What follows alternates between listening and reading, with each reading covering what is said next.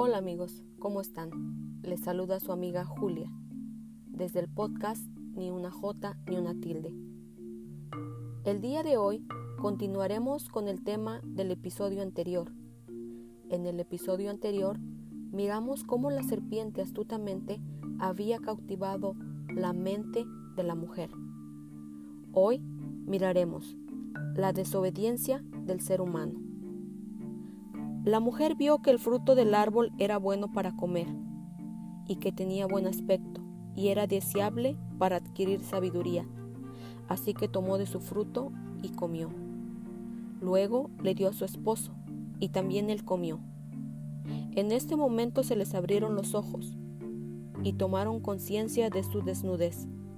Por eso, para cubrirse, entretejieron hojas de higuera. Génesis 3, del 6 al 7. Una vez que la mujer fue cautivada en su mente por la serpiente, se dio a la tentación.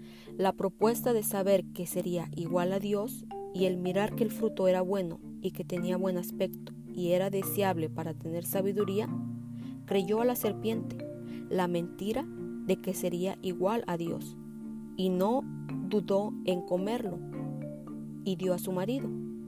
Y éste comió según nos narran los versos 6 y 7 de este capítulo. Poniendo en duda lo que Dios había dicho, se dejaron llevar por un tercero que estaba dándoles de un fruto que a sus ojos era bueno, pero en su interior estaba contaminado. Una vez que ambos habían comido del fruto del árbol, del conocimiento del bien y del mal, del cual Dios les había mandado que no comieran, fueron abiertos sus ojos y vieron que estaban desnudos. El fruto había trastornado su mente. El pecado había entrado en su cuerpo. Queriendo ellos arreglar el problema, usaron unas hojas de higuera que ellos mismos entretejieron. Ya era muy tarde para arreglar la situación en la que se encontraban. Ni siquiera las hojas con las que se cubrieron alcanzaban a esconder o arreglar las acciones que se habían cometido. Ambos habían desobedecido. Ambos habían pecado. Ambos habían comido el fruto de la maldad. Ambos habían dejado entrar a la muerte a sus vidas. Ambos estaban contaminados. Ambos habían tenido ya una relación con el enemigo de Dios. Ambos eran ahora conocedores del bien y del mal. El propósito del maligno era destruir a la creación de Dios.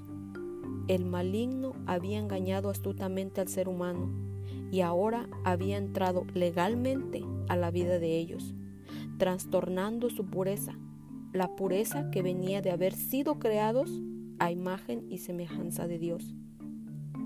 El pecado cambió absolutamente todo los nutrientes tóxicos del fruto del bien y del mal habían tomado efecto enseguida, comenzando a sentir vergüenza al mirarse el uno al otro, al mirar su desnudez. Ellos habían estado desnudos desde su creación, pero todo había cambiado. Las cosas no volvieron a ser igual. Su mente no era la misma. Miraban y percibían las cosas desde la maldad. Cuando el día comenzó a refrescar, oyeron el hombre y la mujer que Dios andaba recorriendo el jardín. Entonces corrieron a esconderse entre los árboles, para que Dios no los viera. Pero Dios el Señor llamó al hombre y le dijo, ¿Dónde estás? El hombre contestó, Escuché que andabas por el jardín y tuve miedo, porque estoy desnudo por eso me escondí. ¿Y quién te ha dicho que estás desnudo? le preguntó Dios. ¿Acaso has comido del fruto del árbol que yo te prohibí comer? Génesis 3 del 8 al 11. Fue Dios quien vino en su búsqueda. Fue Dios quien llamó al hombre queriendo comunicarse con él. Dios ya sabía que habían desobedecido. Ellos no decidieron venir a Dios para confesarle lo que había pasado, lo que habían cometido y pedirle perdón. El efecto del pecado era notorio. Ahora los dos sentían vergüenza y miedo. La relación con el Creador, con el Padre, estaba quebrada. La humanidad tomaba un rumbo distinto. Dios vino también a buscarnos a todos los seres humanos al enviar a su Hijo unigénito. En Cristo proveyó el camino para acercarnos nuevamente a Él. Así como en la antigüedad buscó a los dos primeros seres humanos, hoy me busca a mí, hoy te busca a ti.